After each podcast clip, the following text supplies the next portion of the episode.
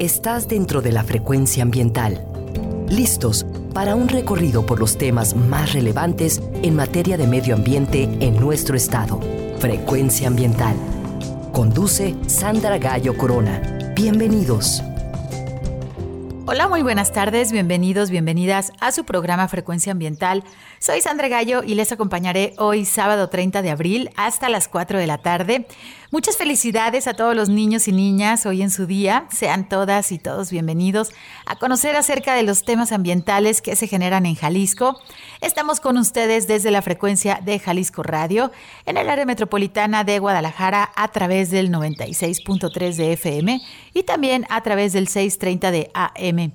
Gracias a quienes nos acompañan esta tarde desde las regiones de nuestro estado, en la región Valles, la Ciénega, la región Lagunas, el sur y sureste, en los Altos y también a todos los municipios que integran la costa de Jalisco, así como quienes nos sintonizan desde las montañas de la Sierra Madre Occidental y el territorio Huirrárica en la zona norte.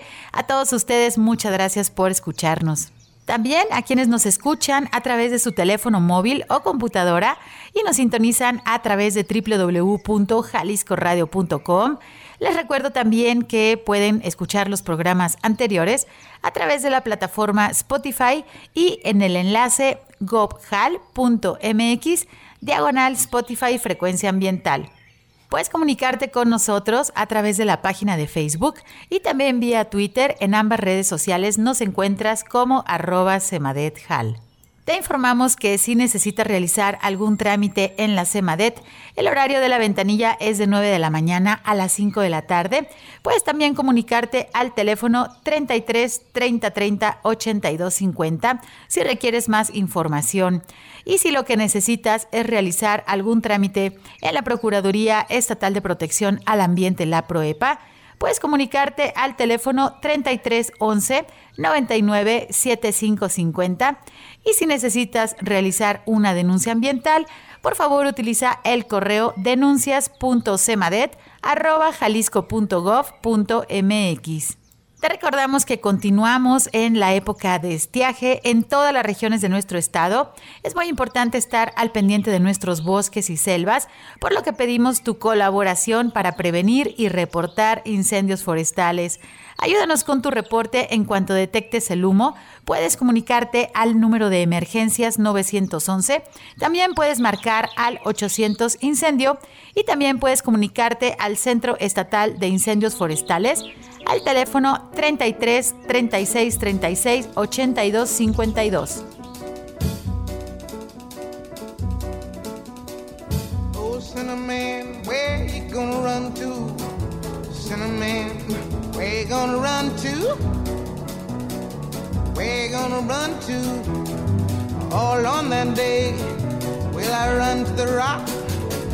Please hide me and run to the rock. Me, run to the rock. Please hide me, Lord, all on that day. But the rock cried out, I can't hide you, the rock cried out. I can't hide you, the rock cried out. I ain't gonna hide you down all on that day. I said, Rock, what's the matter with you, Rock?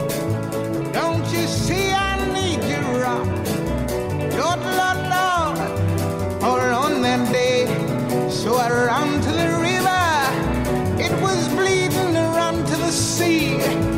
It was bleeding run to the sea. It was bleeding all on that day. So I ran to the river. It was boiling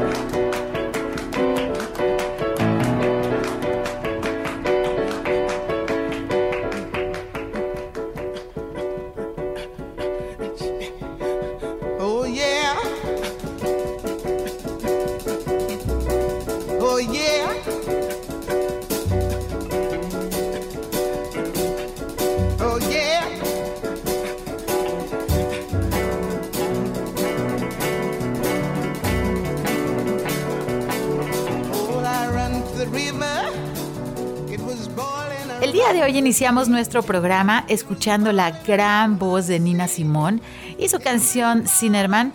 Comenzamos con un pequeño homenaje a la celebración de este sábado, que además de ser el Día de los Niños y las Niñas, pues también se celebra el Día Internacional del Jazz. Esperamos hayan disfrutado esta pieza. Hoy en Frecuencia Ambiental queremos platicar con ustedes acerca de la conservación de nuestro territorio a través de los diversos esquemas que ofrecen las áreas naturales protegidas. Y es que fíjense que de acuerdo al artículo 44 de la Ley General del Equilibrio Ecológico y la Protección al Ambiente, las áreas naturales protegidas son zonas de territorio nacional en las que los ambientes originales pues no han sido significativamente alterados por las actividades humanas y que sus ecosistemas y las funciones ecológicas pues se conservan y deben ser protegidas. En México existen diversos tipos de áreas naturales protegidas, las federales, las estatales, las municipales, las comunitarias, las ejidales y las áreas privadas. Pero ¿por qué son tan importantes las áreas naturales protegidas? Fíjense que estos esquemas nos ayudan a proteger los ambientes naturales que son representativos de nuestro país y también a los ecosistemas más frágiles. También nos ayudan a salvaguardar la diversidad genética de las especies silvestres y también ayudan a conservar de manera prioritaria aquellas especies que son endémicas o que viven solamente aquí en nuestro país o que se encuentren en alguna categoría de riesgo enlistadas en la norma oficial mexicana 059. Las áreas naturales protegidas son indispensables para la investigación científica, también son un territorio clave para mantener los ciclos hidrológicos de las cuencas y también ayudan a la recarga de los mantos acuíferos. Además de proteger el medio ambiente, las áreas naturales protegidas también ayudan a proteger aquellas áreas que son de importancia cultural, que conservan la identidad nacional y que históricamente son importantes como las zonas arqueológicas. Las áreas naturales protegidas federales se dividen en diferentes categorías. Aquellas que son conocidas como reservas de la biosfera, su principal objetivo en este sistema pues es integrar a las comunidades humanas en la conservación en lugar de excluirlas. El modelo incluye un área núcleo con acceso y uso restringidos, rodeada por un área de amortiguamiento, en donde las actividades deben ser de bajo impacto al ambiente. En México, las reservas de la biosfera tomaron fuerza a través del programa El hombre y la biosfera de la Organización de las Naciones Unidas para la Educación, la Ciencia y la Cultura, la UNESCO, en la década de los años 70. Otras categorías que existen en nuestro país son los parques nacionales, las áreas de protección de flora y fauna, las áreas de protección de recursos naturales, los monumentos naturales, los santuarios y las áreas destinadas voluntariamente a la conservación. Jalisco cuenta con 50 sitios bajo conservación. 11 áreas naturales protegidas se encuentran con un decreto federal, como son el Parque Nacional Nevado de Colima, las reservas de la biosfera Sierra de Manantlán y Chamela Cuixmala, los santuarios de las playas Mismaloya, Teopa y El Tecuán, también en Jalisco tenemos 10 áreas naturales protegidas de categoría estatal, como son los parques estatales Bosques Mesófilo de Montaña del Nevado de Colima, el estero El Salado y el bosque de Arce, la zona de recuperación ambiental Cerro del Tajo, también las áreas estatales de protección hidrológica Cerro Viejo, Chupinaya, Los Sabinos, la Sierra del Águila y la Sierra Cóndiro Canales. También en nuestro estado existen nueve áreas naturales protegidas municipales, como las áreas de protección hidrológica Bosque Los Colomos y el bosque El Nixtiquil San Esteban El Diente. También en Jalisco, dentro de sus áreas naturales protegidas, tenemos 13 sitios Ramsar, como las lagunas de Chapala, Zapotlán, Atotonilco, Sayula, Chalacatepec, también los esteros de la Manzanilla, El Chorro, Majaguas y la Presa de la Vega. Por último, Jalisco cuenta con siete áreas destinadas voluntariamente a la conservación, como lo son la Reserva Natural Zafiro, el Bosque Antiguo, el Rancho Don Andrés, la Cañada Larga, el Arroyo Texas y las Peñas Blancas. Y tú, querido Radio Escuchas, ¿cuántas de las áreas naturales protegidas de nuestro estado conoces? Vamos a ir a nuestra primera pausa, pero es muy breve. Les invitamos a quedarse con nosotros aquí en Jalisco Radio. Regresamos a Frecuencia Ambiental en unos minutos. Frecuencia Ambiental. Vuelve en unos momentos. Quédate con nosotros. Estás sintonizando Frecuencia Ambiental. Continuamos.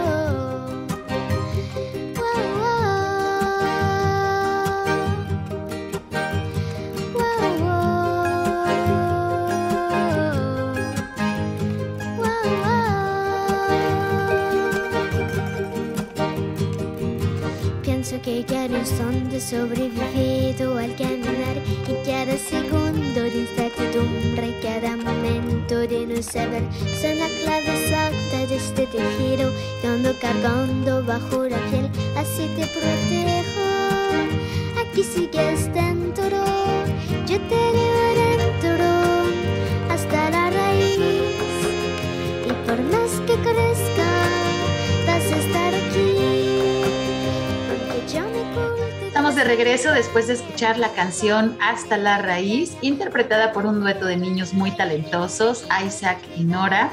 Espero los hayan disfrutado. Hoy en Frecuencia Ambiental queremos compartir con ustedes el tema de la conservación de nuestro territorio, de los ecosistemas y de las especies pues que aquí habitan.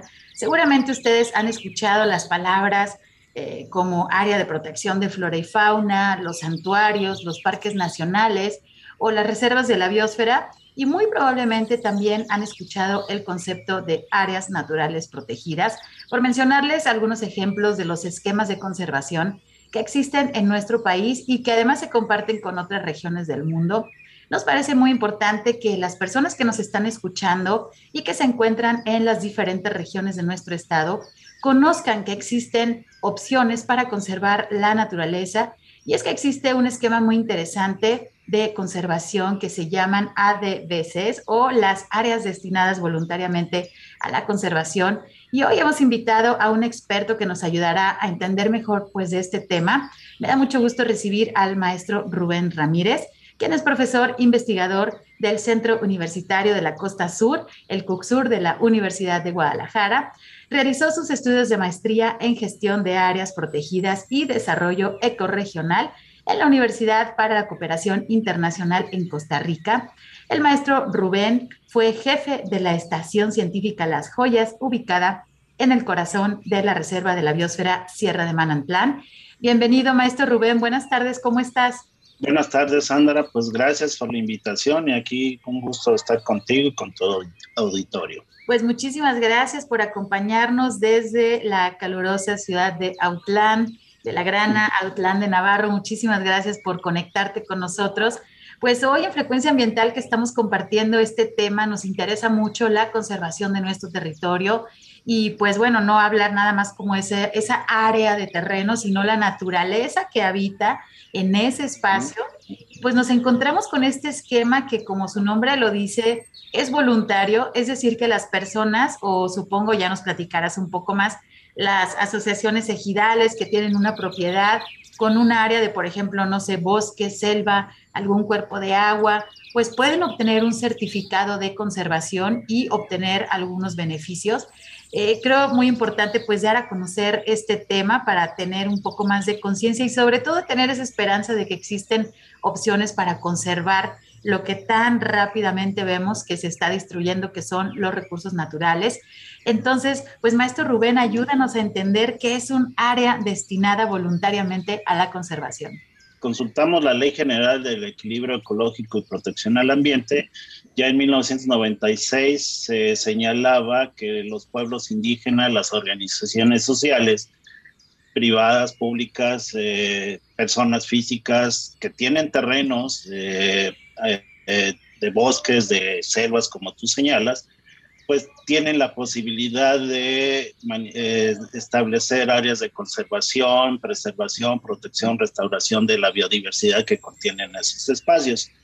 Y ya en la versión del 2000 se reconoce ya más ah, claramente a las áreas destinadas voluntariamente a la conservación y les dan el estatus o el equivalente a áreas naturales protegidas, esas que tú acabas de mencionar, ¿no? Reservas de biosfera, parques nacionales, que son áreas protegidas de carácter federal y las áreas voluntarias tienen casi ese mismo nivel.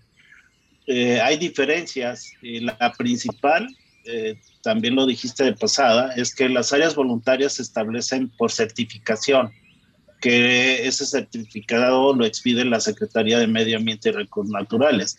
Las áreas naturales protegidas, esa es la diferencia, eh, aunque son equivalentes, porque las áreas protegidas las establece el gobierno, ya sea federal, estatal o municipal, mediante decretos.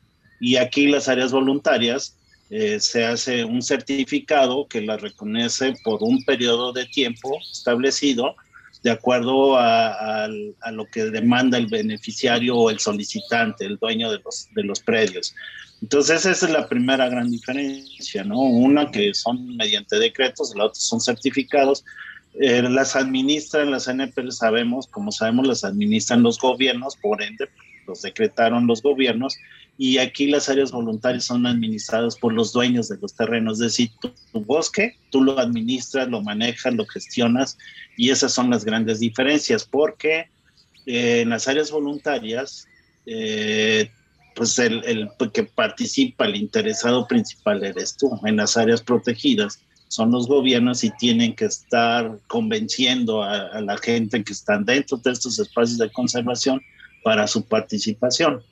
Esas son las grandes diferencias que hay con respecto a áreas protegidas y áreas voluntarias. Muchas gracias, maestro Rubén. Pues qué interesante conocer esta opción eh, voluntaria, sobre todo que, que revierte, digamos, eh, pues este proceso de designación por parte de los gobiernos y que más bien los interesados, que son los propietarios de estos espacios que tienen, pues ahora sí, ya, ya nos platicarás ahorita cuáles son los requisitos, es decir, eh, las personas que nos están escuchando en el área metropolitana de Guadalajara, y bueno, muchas veces no es muy familiar el concepto de manejar un bosque o manejar un ecosistema.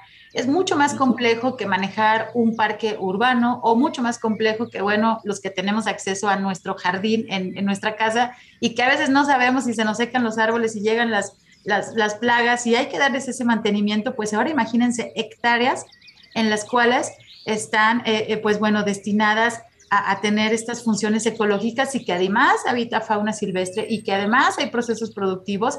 Entonces es algo bastante complejo, pero nos da mucho gusto conocer que existe este tipo de esquemas en donde los propietarios pueden acercarse justamente para obtener esta, esta certificación.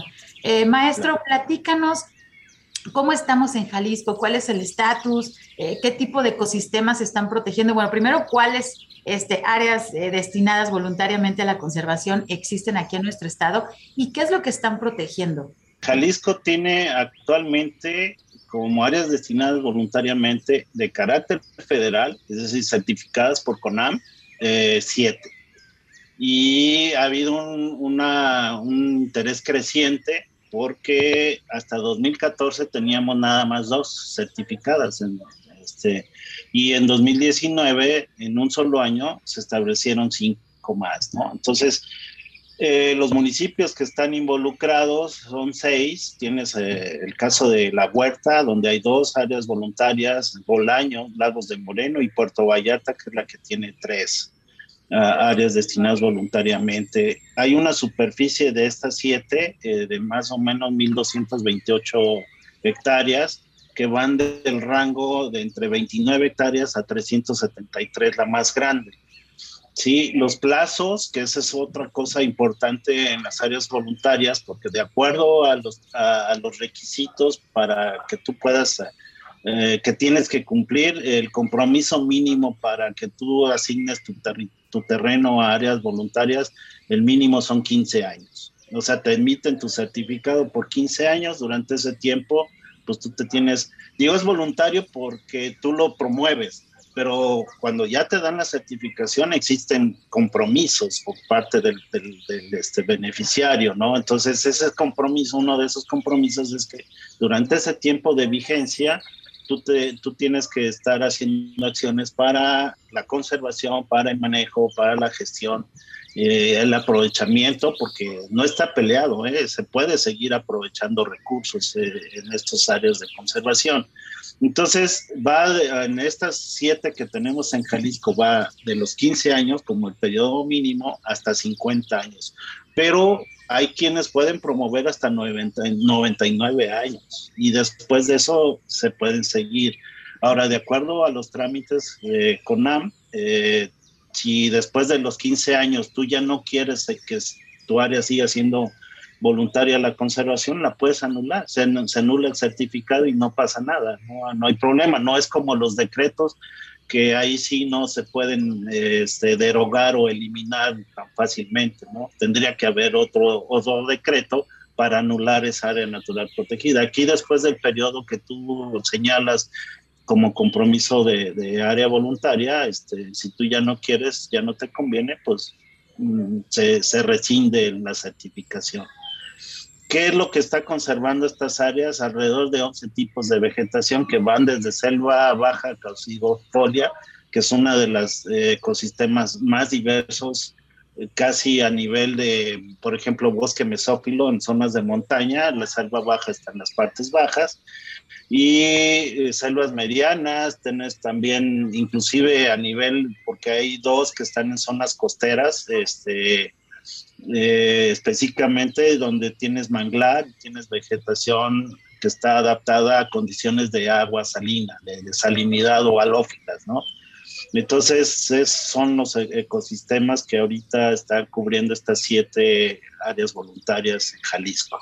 Y acabamos, eh, yo acabo de ver ahorita que a nivel estatal ya CEMADET está promoviendo la eh, creación de áreas voluntarias a nivel estatal y creo que hay en proceso 35 solicitudes para poder certificar a nivel estatal este, áreas voluntarias, lo cual va a venir a abonar eh, a la conservación este, en Jalisco, ¿no?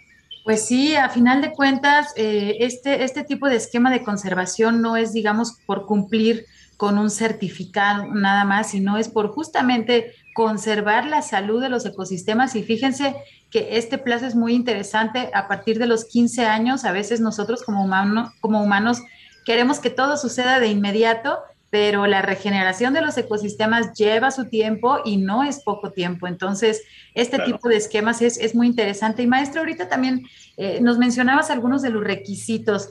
Quisiera pues ligar la, siguiente pregunta que, nos surge es, ¿qué requisitos debe cumplir un terreno o un predio justo para ser candidato para esta certificación de, área destinada voluntariamente a la conservación?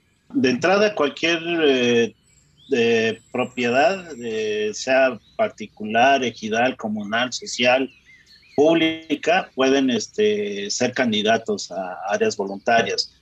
Pero lo que sí es un requisito es que estos terrenos eh, tú demuestres la legítima propiedad, este, es decir, que no tienes conflictos con un tercero donde están peleándose por un pedazo de tierra porque esos, esos, esos terrenos no se pueden eh, candidatear para áreas voluntarias. Entonces tienen que estar libres de conflictos, tienes que demostrar la legítima propiedad o que eres el usuario sin ningún tipo de conflicto y entonces este, digamos que ese es el principal requisito. Luego ya vienen otros tipos de requisitos como son, este, pues tienes que mostrar identificación, si eres una persona física, si eres una asociación, pues eh, los términos de la constitución de esa asociación, en fin, una serie de requisitos como cualquier programa eh, gubernamental. Y, este, y luego tienes que eh, llenar un formato donde tú describes principalmente la parte biológica, ambiental, tipo de bosques, ecosistemas, especies, hacer, de tener listados florísticos, faunísticos de, ese terreno que tú estás promoviendo o estás eh, eh, buscando la certificación para, para este, estos terrenos, ¿no? Entonces hay una serie de requisitos que tanto CONAM y yo me imagino que ahora SEMADET o FIPRODEFO, que es también del gobierno del Estado, podrá este, en sus páginas, respectivas páginas, te marcan esos lineamientos para poder ir haciendo eh, el, el, dueño poder estar cumpliendo con esos requisitos y en base a eso, cumplir esos requisitos, pues tienes la probabilidad de ser certificado. Maestro, ahorita mencionabas la parte de los inventarios obviamente para querer certificar un predio, pues es muy, digamos que es la, parte base es saber qué es lo que existe. Entonces, bueno, hay que hacer por ahí unos listados eh, detenidamente, unos inventarios, estar en campo, saber qué plantas y qué tipo de fauna existe. Eh, para las personas que nos están escuchando y bueno, se van interesando en este tema, ¿quiénes son las personas que realizan estos inventarios de flora y fauna de los predios justamente que pretenden certificarse? Como todo inicia con el propietario, se supone que tendría que pues, buscar eh, las ayudas o la asesoría de especialistas, ya sean botánicos, forestales, especialistas en fauna silvestre, para ir construyendo esos listados, porque pues, tú generalmente tendrás tu bosque eh, por historia, por tradición, a lo mejor heredado de tu familia, pero pues no te pones a ver qué es lo que hay a detalle, ¿no? Entonces es muy difícil y como es un requisito, de repente sí ese ha sido sí, un, poco problemático poder tener esa información porque muchas veces no está a nivel del predio y eso es lo que es uno de los requisitos muy importantes, ¿no? Entonces uno a veces eh, pone la información, pero es información que existe, digamos, a nivel de municipio, a nivel de la región, y es muy amplio. Para poderlo llevar a nivel de un predio de 10, 15 hectáreas, pues obviamente este, la escala es diferente.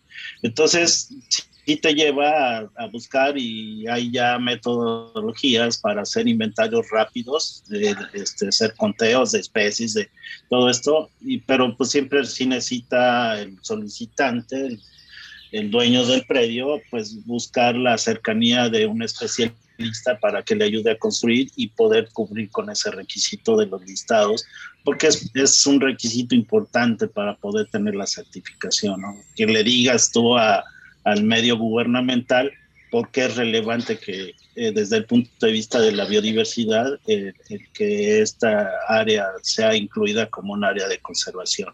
Y fíjense, Radio Escuchas, qué importante lo que nos está comentando el maestro Rubén, porque muchas veces, pues sí, no existe eh, en la estación científica, por ejemplo, donde estuvo por ahí a cargo el, maestro, pues bueno, esa área de investigación ya por muchos años de la Universidad de Guadalajara y es foco de mucha atención, ¿no? Digamos, para justamente los listados. Pero hay predios que son muy biodiversos, que lo desconocemos y que podemos tener gratas sorpresas al momento de hacer estos listados tan detallados, porque en verdad créanme que pueden encontrar especies endémicas, ¿no? Este, se me ocurre, por ejemplo, pensar en el grupo de los ajolotes que se han puesto tan de moda y que, bueno, son especies también muy vulnerables y que pueden estar este, muy restringidos este, a un cuerpo de agua, ¿no? En una localidad. Y entonces a través también de estos inventarios, que se realizan en los predios para justamente iniciar este trámite de certificación, pues pueden resultar estas, estas gratas sorpresas de tener especies incluso nuevas para la ciencia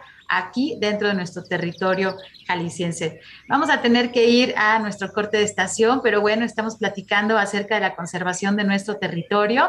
Eh, vamos al corte y regresamos, no tardamos. Estás en frecuencia ambiental. Frecuencia ambiental regresa en unos minutos.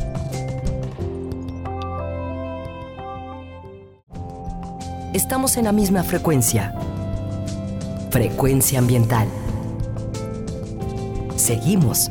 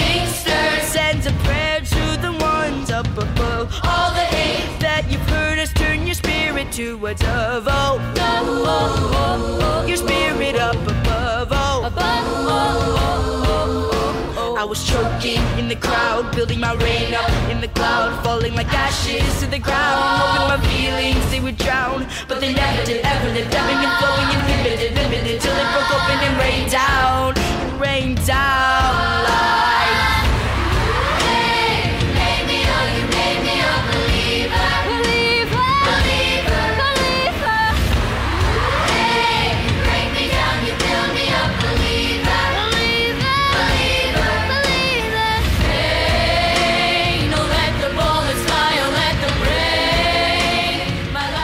Regreso después de escuchar la canción Deliver, un cover del grupo Imagine Dragons, interpretada por las voces del coro infantil One Voice, que son originarios de Utah, Estados Unidos, en este proyecto, pues que busca dar la voz a los niños y a las niñas, a las juventudes. La compartimos con ustedes hoy, sábado 30 de abril, Día de los Niños y las Niñas, a quienes les mandamos música, muchos abrazos y esperemos que con la información que estamos compartiendo el día de hoy podamos dejarles un mundo mejor. Hoy en Frecuencia Ambiental estamos platicando con ustedes las opciones que existen para la conservación de nuestro territorio, de los ecosistemas y de las especies de plantas y animales silvestres a través de las áreas destinadas voluntariamente a la conservación.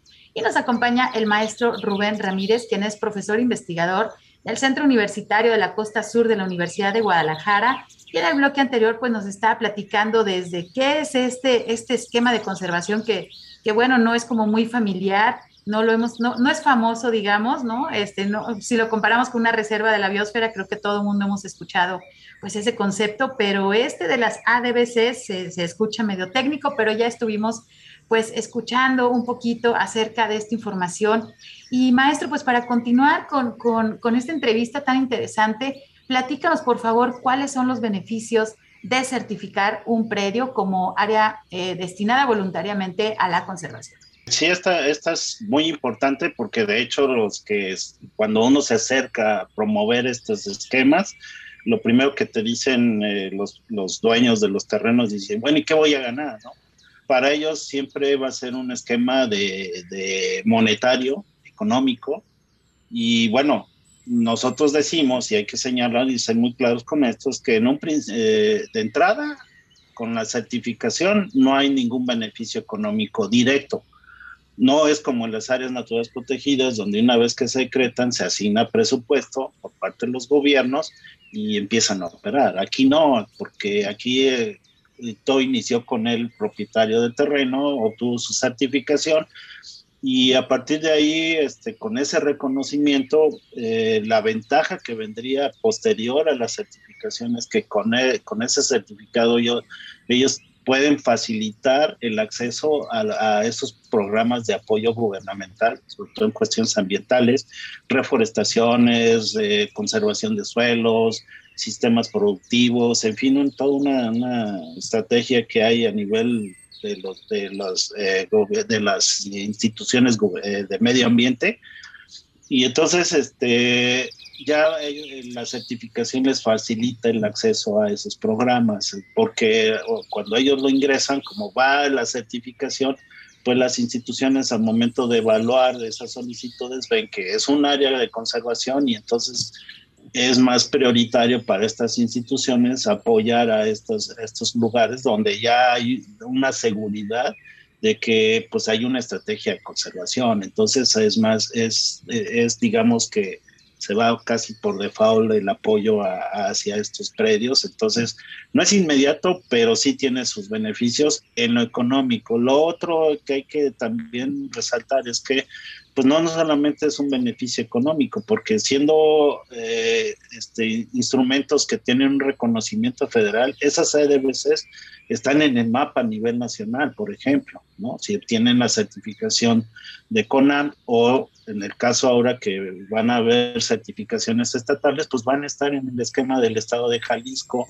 estos, estos predios, y entonces, pues eso es otra ventaja, porque finalmente estás en el escenario de decir, ah, mira, el predio de fulanito, el predio de Sandra está ahora este, certificado y pues ya tienes ese reconocimiento, se sabe que estás teniendo una estrategia de, de conservación de manejo porque todos los requisitos que no dijimos anterior, pero que sí va a tener que ser necesario, es obligado, es que tú tienes que tener una estrategia de manejo de tu predio, de tu ADBC entonces, no nada más es, por eso decía, eh, no es nada más que a mí me nació quererlo establecer como área de conservación, sino que una vez que yo ya tengo esa certificación, yo también adquiero compromisos y esos compromisos van a estar señalados a través de una estrategia que sería como el equivalente a un programa de manejo.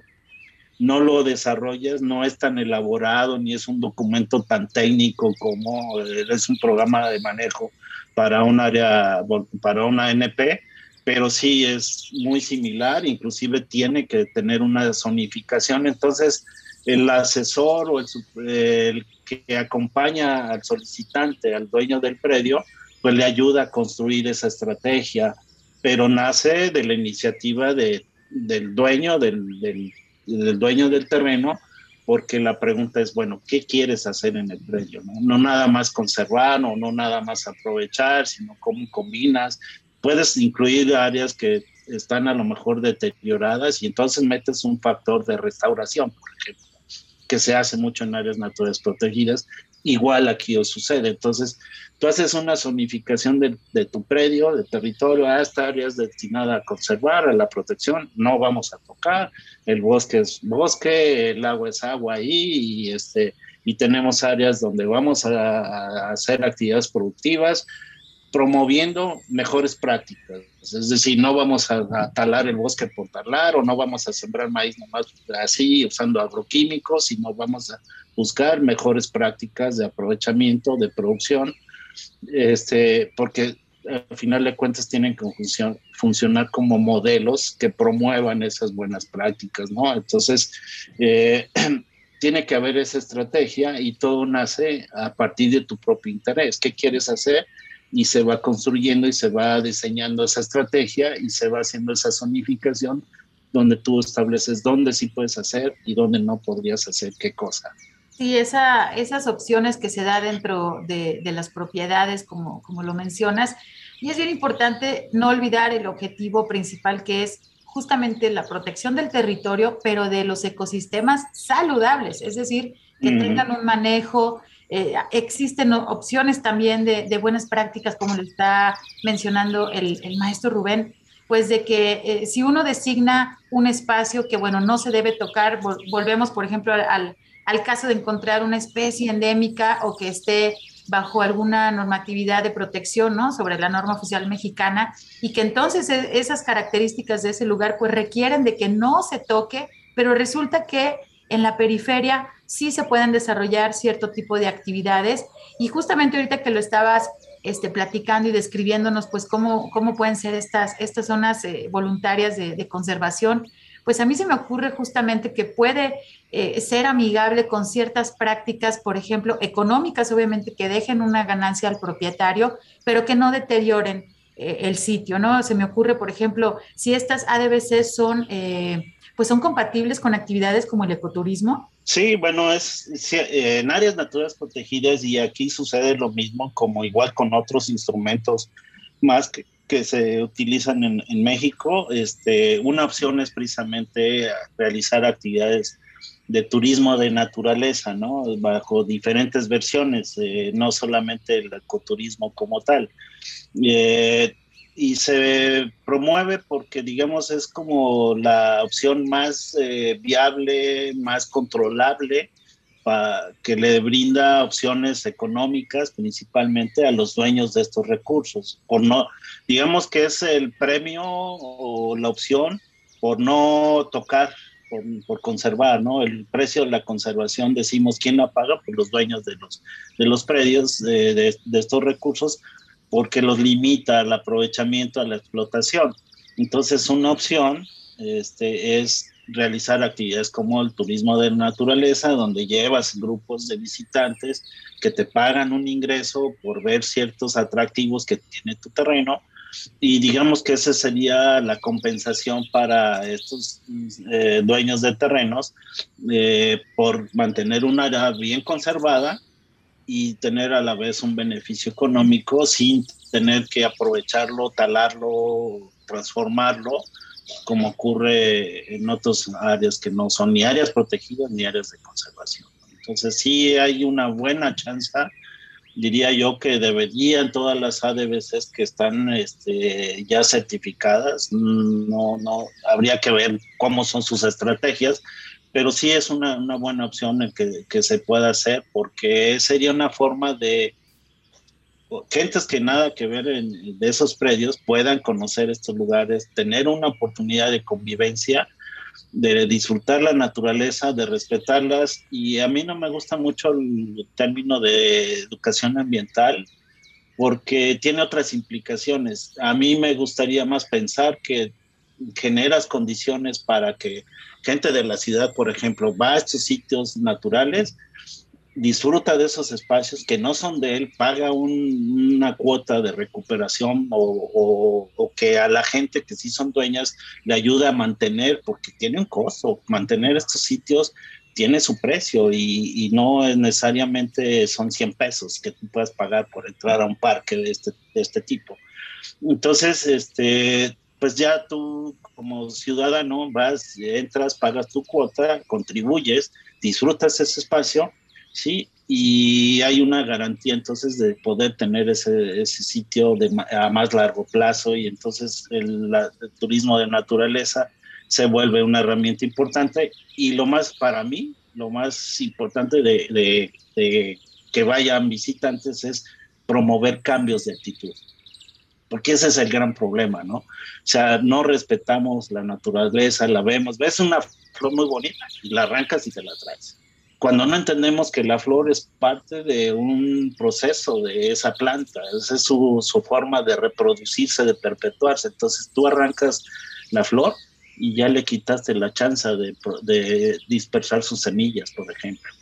¿no? O que otros, como insectos que polinizan la flor, pues ya no tienen ese recurso. Entonces, no es tan fácil y no es tan ambiguo el tema este, de la visita pública.